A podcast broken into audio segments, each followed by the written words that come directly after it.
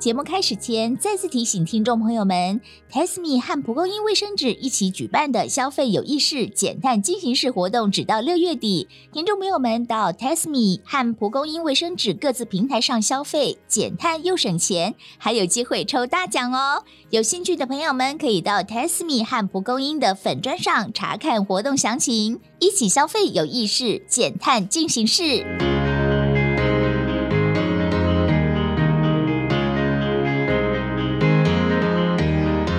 Hello，大家好，欢迎来到 Coffee Tea or Test Me，我是主持人巴神。今天我们非常开心，我们能邀请到安德烈食物银行的罗少和执行长。我现在讲讲为什么我要来邀请他哦，因为我们都是来讨论这个永续。但因为永续其实很多层面，粮食啊、能源啊，然后环境、它的动植物生态多样性都是。但是我们这次想要针对粮食的部分这件事情，怎么样去做一个永续，然后做一个很好的一个循环，所以我们来想要请他。跟我们做一个介绍以及一起探讨。那那我们来现在欢迎罗少和执行长巴森，还有各位听众朋友，大家好，我是罗少和。好，在这之前，可不可以方便跟大家介绍一下，就是安德烈食物银行是怎么样的一个组织啊？安德烈食物银行哈，其实我们正式的名称叫做社团法人中华安德烈慈善协会，我们向内政部立案成立的。那当初呢，就是我们刚刚成立的时候，因为主要是以食物银行的方式在帮助台湾地区十五岁以下比较就是所谓的轻寒弱势家庭的孩子。那因为做食物银行，我们的督管的单位又多了一个这个卫福部，所以呢，我们是归内政部跟卫福部来做督导。那主要透过食物银行，是因为想要透过食物的方式来帮助这些轻寒弱势的家庭，让他们能够免于饥饿。能够健康的成长，所以这是食物银行主要的角色。了解，哎，方便好奇问一下，为什么叫安德烈？安德烈 其实这个用可以从两个方面来解释哈。第一个就是，如果说用字义来解释的话，就是我们希望让每一个受帮助的家庭、受帮助的孩子哈，让他能够安心得到兴高采烈，所以我们就安心得到兴高采烈，各取一个字啊，叫安德烈。那另外一个呢，因为呃，我们安德烈慈善协会的创办人他是一个牧师。那在圣经里面哈，在路加福音里面有提到了，就是耶稣他曾经行过一个神迹，他用五饼二鱼让这个五千多人哈能够得到温饱，能够吃饱哈。那这个当初呢，把提供五饼二鱼的孩子带到耶稣面前的这个耶稣的门徒，他就叫安德烈啊。所以呃，其实这个故事呢，真正的内涵哈，它是鼓励我们就是要懂得分享。因为从这个圣经故事里面，我们可以发现，就是说，如果当初这个孩子哈，他不愿意分享，他不愿意拿出他自己带在身上的五饼二鱼的话，那耶稣的神迹哈是不可能实现的。所以呢，因为这个孩子他乐意分享，当安德烈把这个孩子带到耶稣面前的时候，这个神迹呢，他就很自然的就可以产生了。所以，我们安德烈慈善协会，我们的核心的价值之一呢，就是鼓励大家要懂得分享，乐意分享。当我们愿意分享的时候呢，我们就越能够带给别人安定，然后也带给自己喜乐。哦，原来安德烈是这个意思。因为我其实我一开始之前我想说，为什么叫安德烈？想说让我看到英文名字就是 Andrew，我想是为什么用英文名字来取名字很奇怪。很多人都蛮好奇为什么取安德烈。对，那在这之前我们要先聊一下，就是说，因为现在其实大家比比较针对这个永续，然后又环保嘛。那安德烈算是一个在公益界。或慈善界算是一个蛮的一个先驱，大家也是一个标杆。是，所以你们有没有想到怎么样去发挥你们这样的一个社会影响力，来影响大众？有哎，我觉得我们不只是做一个所谓的慈善单位啊，或者是一个济贫的单位，我觉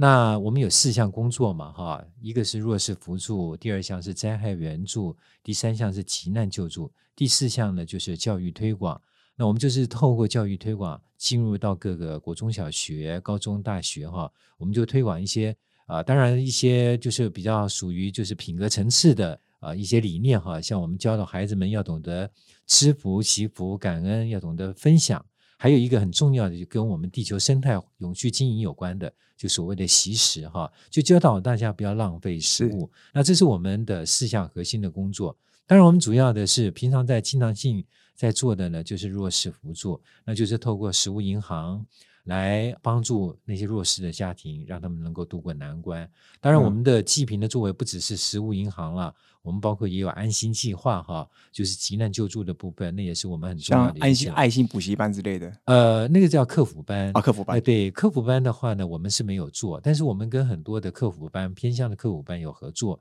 因为有很多的偏向的客服班，他们可能在做这个偏向儿童的课后的教育跟辅导哈。那因为这些比较偏乡的单位呢，他们可能比较缺乏资源，所以呢，我们也会就是说帮助这些在做客服班的这些单位呢，他们可能需要一些物资哈，那我们也会提供物资来帮助他们。因为很多孩子他可能下午四点钟以后放学了，是然后就来到客服班，啊，也许可能就是在客服班里面，可能一待待待到晚上的七点钟对啊，然后才回家。那晚上的用餐呢，可能就在这个客服班里面用餐。那对这些客服班来讲的话，物资的获得哈、是他们蛮大的一个负担，所以呢，我们就会提供物资给这些客服班，让他们也能够不要有后顾之忧，能够为这些孩童们准备吃的，让孩子们能够不要饥饿啊，然后又有客服班来辅导他们的功课，所以我觉得这是一个全人的一个关怀。哦，了解。所以这你们在教育上面是不是比较偏向于给他们做一些饮食教育？因为现在比较注重的时候在食欲嘛，呵呵，那所以食欲就是告诉他这个食物怎么来的，然后他怎么样去让他知道这个食物不是超市买来的，是是它是透过是种植出来的。是对是是。那这一块其实你们有在琢磨这个食欲这个部分吗？我们食欲的部分，我们是没有在琢磨了哈，因为它也有其他的呃专业的这个社服的单位哈，他们在推展这个食欲哈。但是我想殊途同归哈，大家就是虽然方向了重点不一样，但最终的目的呢，就是鼓励大家不要浪费食物。对对对因为食物食欲的目的也是教导大家就认识食物嘛哈。一个食物的从它播种，然后一直到它收成，其实是经过了我们啊、这个好几个月对很多人的心力对很多的心力哈，很多的程序哈，包括也耗费了很多的能源哈。对所以教导孩子们就是一个正确的观念，让他们能够呃懂得就是珍惜哈，其实也是我们安德烈教育推广的其中的一个项目。所以我想，虽然我们工作的重点不太一样，对但是大家的的殊途同归哈，最后的目的还是一样的。是。方便可以跟大家稍微介绍一下，因为像其实大家也不太知道食物银行的运作模式。嗯我只是说，就是像你们就会做一个物资的一个收集之后去是整理再配送。那这样的一个流程，有办法跟大家稍微简单的介绍一下，你怎么样去运作这样的东西啊？是，其实食物银行哈，它的运作的模式哈非常多，各有不同的样态哈。我举例来讲，比如说有的食物银行，它就很单纯，它就是做供餐。比如说，它也许可能中午或者是包括晚上哈，是它也许一天有一餐或两餐，然后呢，它就做很多的便当。那这些便当送给谁呢？可能送给这个社区周边的一些孤贫无依的一些长辈是。啊，或是一些比较贫困的人。那也有呢，就是提供给街友啊，比如说像我们的恩友中心哈，是。它就是提供便当，然后呢，这个街友哈，他们到这个餐厅来用餐哈，就免费可以享用一餐或两餐啊是，那这是一种方式，供餐方式。对，共共餐的方式。另外第二种呢，它是比较属于剩食啊，剩食的运用，比如像有很多的卖场啦，或者有很多的餐厅啦，它也许他有剩下的这些面包啦，对或是一些物资是可以再可以再回收、可以再运用的。那他得到了这些物资了以后呢，他就可以提供给周边哈，就是他食物银行周边的一些有需要的家庭，或者是呢，他可能有放一个大型的冰箱，对那这个冰箱里面它是公开的啊，共享冰箱对对，共享冰箱，就你有需要的人呢，你就可以到这个冰箱里面来拿取你所需要的东西哈。那再来呢，也有些食物银行它做的是比较杂一些哈，就除了吃的以外，它可能也有就是可以用的，比如说像沐浴乳啦、洗发精啦，啊，或是这个什么像盐巴啦，是或是油啦哈这一类的。这个经营的方式呢，又有两种，一种是所谓的配给，比如说我呃三月份这个月，呃我要分配就是每一个收入的家庭啊、一包米啊、这个十包面条，然后一罐油啦或者什么东西了哈，我就是每个月我这个月呢我就是配给给需要的人，就是这些东西。对那另外一种叫做点数制的哈。点数制就比如说我一个月我给需要帮助的人五百点啊，五百点，是那这五百点呢，就你根据你的需要你来拿。比如说我拿一包米要一百点啊，那我可能我我这个月我只要拿米就好了，我就拿五包米，我就五百点，就所有的点数全部都用完了。所以是根据你的需要，然后配给的这个点数来使用。那当然也有的食物银行呢，它是跟超商合作。比如说跟呃某一个超商合作，给那个就是代餐的那个券啊，那个那个代爱餐券心代用对爱券，心代用券哈，那给你了以后呢，然后你就可以到某一个这个超商去拿，就是比如说拿那种就是只要温热呃那个价加热，那个价值的东西，哎，对对，那个什么价那个等值的那个餐食哈，啊，你加热就可以吃了。那也有呢，就是跟快餐啊，或者是便当店合作，然后呢，你就拿着那个代餐券，然后到这个便当店或是这个什么快餐店啊，去拿这个中餐或者晚餐。所以其实做法哈，大家做法可能都不一样，对但是最终的目的呢，就是希望能够帮助那些有需要的家庭。那我们安德烈呢，因为我们是一个全区的，我们台湾全区的食物银行有两间哈，哎，全区指的什么意思？全台湾啊，全台湾对，全台湾。所以，我们现在安德烈帮助的个案呢，包括台湾本岛、兰屿、绿岛、澎湖、马祖、金门啊都有点对，我们都有，我们不是都有点，我们都有照顾的个案哦啊。那另外一个当然就是另外一个食物银行哈，所以我们是全台湾的。是那你全台湾的呢，你就比较会受到一些地域的限制啊，就比如说我的这个受众，我的照顾者分配的非常的广，所以你就不可能做送餐啊。比如说，我现在我如果蓝屿我有三个个案，你不可能从台东送餐、送便当送到蓝屿去嘛？就跑那一趟对，所以我们就是要用固定，就是每一个月寄一箱的食物箱，就是我们受助的家庭，我们就固定寄食物箱。那这个食物箱里面有哪些东西呢？都是我们的受助家庭他需要的。比如说，我们有主食啊，我嗯们也有副食啊。那主食的话，一般大概就是白米啊、对面条啦，哈，这是主食品嘛。副食品的话呢，就比较会偏重在蛋白质类的，有肉类的蛋白质或者一般的蛋白质，像这个奶粉啊，肉类的蛋白质就是比如说像罐头啦、调理包啦、肉松啦啊这一类的。当然也有副食品，就是比如说像饼干啦、保酒乳啦哈，就我们的内容就很多，然后提供给我们受助的家庭，他可能满足他那最起码半个月以上的需要。像这些东西是他们会每个月都跟你讲你他的需求，你然后你才依照他的需求克制化的给他。啊，我们所谓的克制化哈，是因为我们安德烈根据我们的受助家庭他的年龄层跟他的需求不同哈，我们做克制化的预备。比如说，像我们针对三岁以下的孩子提供的叫做婴儿食物箱。那我们现在婴儿食物箱呢，哦大概有六百个个案，然后有四十四种不同品牌的奶粉。那为什么会有不同品牌的奶粉呢？可能很多听众朋友都会很好奇哈。那是因为有很多的孩子生下来哈，他可能会有身体可能会有一些状况。比如说，有些孩子他肠胃的问题啦，他就只能喝某种品牌的奶粉，或者是有些孩子他生下来以后他可能有疾病，所以他可能就要喝某些配方奶哈。那因为我们觉得哈，就我觉得，就我们既然要帮助人，就是根据他的需要来提供他所需要的东西，这样才能够让那个东西能够发挥功能，那东西就不会浪费掉了。对，那我之所以做客制化，是因为我在一百零五年哈，一百零五年的五月十六号，我从国防部退下来以后，然后休息了一段时间，然后我七月一号我就来到安德烈。那年底的时候呢，有一次我就跟带着我的社工去关心一个单亲的妈妈。这个单亲的妈妈呢，她照顾两个孩子哈，最小的孩子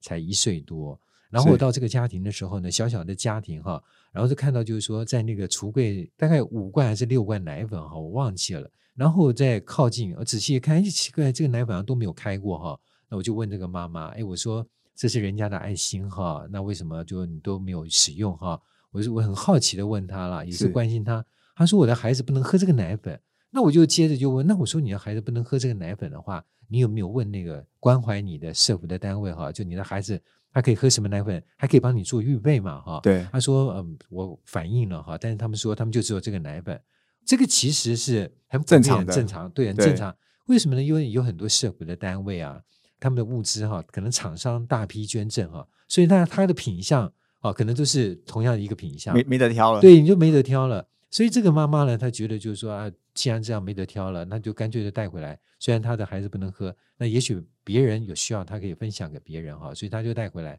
那没想到一摆就摆了五六罐哈。那所以我那时候我就想，就是说，我们既然要帮助他，可是我给他的东西他不能用，这东西浪费掉了。对，然后他的困难也还是在，因为他自己还要再想办法找钱花钱去买他的孩子可以喝的。对，所以我那时候我的起心动念呢，我其实就是我在想，就是我推客制化的目的呢，就是我希望能够帮助到真正有需要的人，而且让东西能够被运用到，所以准确的给他。对东西没有准确的给他没有没有运用到，东西就浪费了。那又变成另外一个就是生态环保的问题哈。所以我我做客制化，像我现在我有婴儿食物箱，然后我有十几个家庭他们是吃素的，我有素食的食物箱。那吃荤食的呢，我叫做善良食物箱。然后呢，有些家庭可能信仰的关系啊，比如有些不吃牛肉的啦，不不吃猪肉的啦，是回教徒啊，对呀对呀，都都都有清教徒啊，回教徒啦，佛教徒啦，都不吃牛肉或者不吃肉，或者这一克制。对，我们也就是说，我们是尽最大的能力啊，做克制化。然后呢，也有就是我们还有有一百多个家庭哈，就是孩子他可能得了重症，比如说癌症啦或罕见疾病的，对，那他可能已经没有办法像一般孩子一样可以正常的吃喝。那我们就提供的叫做专案食物箱，就是根据他的营养的需求，比如说有些可能是喝某种品牌的高蛋白的营养补充品，有的人可能是喝另外一种的，我们就是根据他的需要来帮他做预备。那个我们叫做专案食物箱。还有呢，我也针对六十五岁以上的弱势家庭的长者，因为有很多弱势家庭的长者，他也需要我们来关怀。对，所以呢，我有常青食物箱。那这个常青食物箱呢，就是都是低糖低钠的。所以我觉得哈，就是我们安德烈食物银行做客制化哈，当然目的就是希望能够把我们提供给受助者的物资，让他能够被充分的利用，不会被浪费哈，然后他的困难也能够被解决。但是从另外一个角度来看，其实也是跟生态、跟地球的。这个有序经营就是不浪费，对，不要浪费食物。我觉得这很这很一个概念，就是一般我们在讲说，以行销来说，一般都讲说精准行销嘛，对，要配的很精准，要做数据分析要很精准。对，我觉得这是有点像做到一个精准工艺，就是你连配这件事情都要形容的好，要很精准的知道他的需求，或者也许你们一个数据的分析统计完之后，知道什么年龄层，然后他应该需要哪些东西，然后可能会不时的调整，是，然后给他东西，就他一定用得完。是，对，我觉得还是还蛮重要，而且这也。我也是第一次听他用这种方式，这么克制化的，到到这么这么细，然后很精准的配给给他。是是，但这其实花了很多人力，对不对？如果光这样的整理的话，我觉得当然就是我们如果说从一般的传统的观念来看的话，就是说你要把事情做好，然后又像我们现在帮助的对象有五千七百七十五个家庭哈，就那么多的那么多的家庭，而且每个月呢，我们都是提供食物箱给他。所以每个月呢，我有五千七百多箱的食物箱要出去啊。这个如果说我们从传统的角度来看的话，那真的需要很大的人力。所以这个对我来说又又是另外一个，我觉得是一个挑战，就是说我没有那么多的人啊，我没有办法能够就是说有那么多的专责的人来帮忙，那我就需要很多的志工。那我光是靠志工也不行啊，因为志工他不是每天都来啊，那也许可能一个礼拜来一次，或一个月来一次啊。对，那有很多的东西哈，可能也许。他过了一个礼拜、一个月以后来，他很多东西可能都已经这个前面的人都没有交接哈，所以他也没办法能够很精准的拿捏他到底要做什么。那我觉得这个就回归到管理的问题了，就是我们安德烈哈在管理，包括个案的管理、物资的管理，我们都做的非常的精准、非常的到位哈。就是我们所有的东西到底要怎么样来分配，然后我们的个案啊，他有什么样的需求，他有什么样的状况，这个属于个案管理的部分。那这个就要靠资讯。所以我们在资讯方面呢，我们算是做的不错。那每一个个案呢，都是我们比如他需要什么，包括你像婴幼儿哈，对婴幼儿的这个婴儿食物箱，比如说这个孩子他可能生下来三个月哈，他穿的尿布也许可能是 M 号的，对不对？那过了半年以后，他可能要穿 L 号的这个尿布了。那如果说你还是送给他 M 号的尿布，他也不能用。所以我们都还要看，比如说我们对这个个案，我们要追踪、要掌握哦，哎，了解他的需求。哦，所以这真的是有做到所谓的精准工艺这件事情，这做的很彻底。是是，对。那像你怎么讲我刚刚提到，就是你们不是要减少食物浪费嘛？对。那像这样子，你们有没有把永续这件事情？因为现在不管是不讲企业好了，即便你们是所谓的财产法人，我觉得也是有一个永续的这样的理念要存在。是怎样把这个概念套到你们的这个日常组织运作，然后可以让它能够持续的延续下去这样的一个精神？是因为基本上我们是一个 NPO 哈，就是我们是一个非盈利的组织，是一个慈善的机构啊。那我们并没有生产啊，所以呢，我们没有这个所谓一般的企业它的这种问题哈。那我们主要就是。教育推广，那我们的教育推广呢，就是第一个就是说鼓励受助者不要浪费食物，因为你今天你给他的东西他没有使用，那东西就浪费掉了，对，那就是一个资源的浪费。第二个呢，是我们是鼓励捐助者，比如说你有能力的人，你不需要接受别人的帮助，那我更要鼓励你，就是不要浪费食物。所以像我们进入到各个学校去，我们就鼓励孩子们不要浪费食物。你有多少你就吃多少。像现在有很多的，可能有很多的孩子啊，家庭环境也不错，对啊，那也比较会有那种挑食的那种习惯啊。所以有很多孩子呢，在学校里面的营养午餐，哎呀，这个不吃，那个不吃，对，到最后呢，就是他只挑他想吃的，或者是他嫌学校的东西不好吃哈，家里面可能已经习惯吃大鱼大肉，吃这个什么素食的东西啦，学校东西他可能没有兴趣，东西往往就剩了一大堆哈。这剩的这些东西其实就是一个浪费，是啊，所以我们常常教导孩子，就是说每一项每一个食物哈，小到比如说一颗米饭啦，或是其他的物资哈，你从开始播种，然后呢，在这耕种，然后再到收成，再到这个运输，然后再到加工，然后再到运输，然后再到消费者，其实都是各种能源的消耗啊。对如果说我们今天可以减少浪费，能吃的就把它吃完，不要浪费食物，因为你你要处理这些剩食，处理这些食物，那也是一个工，对，也是一个工嘛，也是一个浪费能源嘛。所以像这些的话呢，就会造成我们地球生态环保、永续经营的一个挑战跟困扰。所以这是我们教导孩子的地方了。那我觉得我们安德烈，我们能做的哈，会比较偏重在教育这个部分。就是每一个家庭或者每一个你们刚好可能也许辅导或是帮助的对象，对你都会尽可能的传递这样的概念给他，让他可以从他自身了解之后，会发挥影响力到扩散给其他人。对，那至于政府的话，政府当然它可以透过法令规定啊，透过行政命令啊，透过很多的方式来做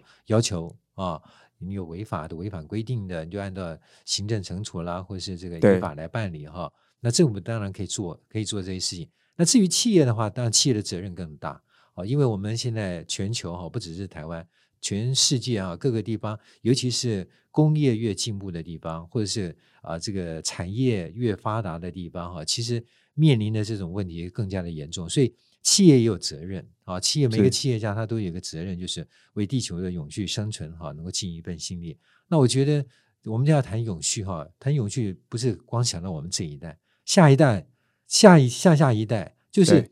我们的每一个下一代，他都能够，他都不要去面临的那种生存的那种危机，对，那个才是一个永续的精神呢、了解。再来，我想聊一下，就是因为我们现在都是在聊台湾这个部分的食物营养的部分，那有没有跟国际的一些其他各国的食物营养去接轨，然后来把他们的经验带到台湾，然后也许让台湾这边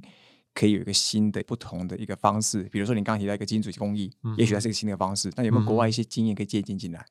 诶，我是没有到国外去看过哈，因为以前我是军人嘛哈，那我是退伍以后我才来到安德烈食物银行，是那我也没有时间哈，因为常常就要跑偏乡，所以我也没时间到国外去参观。但是我有看了很多国外的文献，是，然后有看了国外很多食物银行的报道哈。那我的看法是这样子的了，就是说，因为每一个国家的国情不一样，风俗习惯各方面的主观客观的条件都不一样，所以我们台湾其实食物银行的发展，我们现在台湾总共有两百五十五间食物银行，那现在、呃包含你们自己，对，包含我你们算一个，对我们算一个，总共有哦两百五十五，就大大小小的食物银行，总共有两百五十五间。那唯一就是能够跟国际食物银行就是能够呃链接的哈，就是全民食物银行啊，全民食物银行。但是全民食物银行呢，它是 B to B 的那种经营的模式，就是它不对个案。它就是把他得到的物资哈，它它是一个中央仓储哈，就是它从比如说企业界啦，或者大的一些呃这个物资来源，食物银行界的盘大盘商，对对对，类似像那大盘商一样，然后他把这些物资呢，他可以分给就是小型的食物银行，是。那大型的食物银行呢，就是会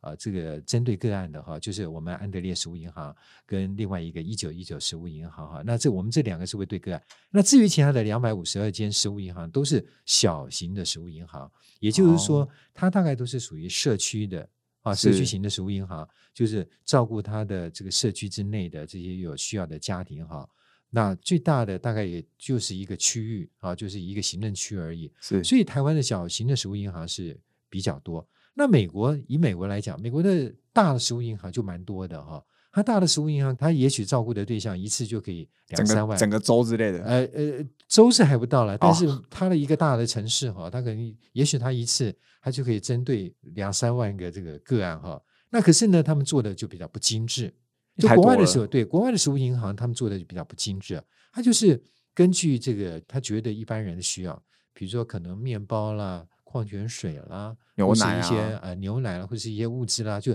通常来讲，大概就拿到了以后，可能也许一两天、两就是标准化的标准化的内容。对他们都是不像我们一样哈，像我们的话呢，我们因为我们华人社会哦，我们有我们自己不同的饮食习惯。对那，像国外的话呢，他们是比较就是拿到就可以吃的，所以你看他们拿矿泉水啦，或者牛奶啦，或是面包啦，或是饼干，不用再经过一道手续。对这个比较普遍。但是我们华人社会呢，我们会比较希望就是说烹煮，对好、烹煮，所以像我们安德烈都是以这个常温保存的干粮为主，所以你看我们就会有所谓的米啊、面条啦，啊、还有哦。饼干啦、奶粉啦，或是这个肉松，肉松当然是马上就可以吃的哈，还有罐头啦、调理包啦这一类的，主要就是说经过烹煮了以后，也许可能会比较符合一般人他的期望、他的期待，是，所以我们的做法跟国外的做法不一样。但是呢，我觉得哈，就是说，因为每个国家的国情啊、风俗习惯了各方面可能嗯都不太一样，本来就是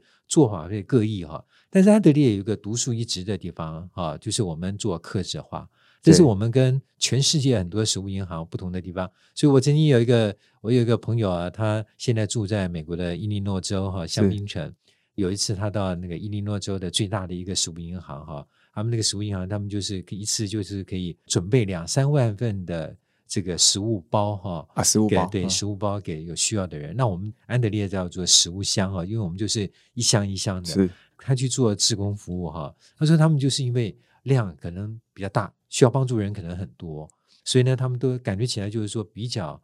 咔抽啦，啊。就是比较粗糙的那种感，好像产线流程一直一直对给出，一直一直给，呃也也不是什么产线流程啊，它它就是比较基本的，嗯，就是他们觉得就是说一般这种比较底层的人，他能够温饱对，能够温饱，能够能够活命的这个需求的为主。那不像我们，我们像我们安德烈，我们都做的就比较精致，啊对。比较精致。所以呃，每一个人有每一个人不同的特色，但是我觉得不管怎么样，就是说用心去做啊，然后根据你的就是很精准的针对你的受众、你的目标对象、你帮助的人，他有什么样需要来帮他做预备，然后你给他的东西是他真正他能够满足他需要的，这个东西又不会被浪费掉，然后他的困难也能够被解决，我觉得这个就比较有意义。嗯，核心价值一样比较重要。哎，应该说对结果有达成就可以。，对对对对对，但做法可能不一样。了解。今天非常开心，那个我们安德烈食物银行的罗少和执行长来跟我们分享食物银行整个运作模式以及他们的核心理念，怎么样来传递这个永续、减少食物浪费这样的一个宗旨给社会大众，发挥它的影响力。像食物银行他们这样的做法，他们有一个非常独特的，就是使用一个所谓精准工艺。精准工艺可以发挥这些所有的食物能够达到最大的价值，也让需要的人就是能够完全的消耗掉，真的不会浪费。好，我们今天非常开心，安德烈食物银的罗少和执行长来给我们的分享。谢谢谢谢谢主持人巴神，还有谢谢听众朋友。Coffee Tea or Taste Me，轻松聊永续。我是主持人巴神，我们下次见，拜拜。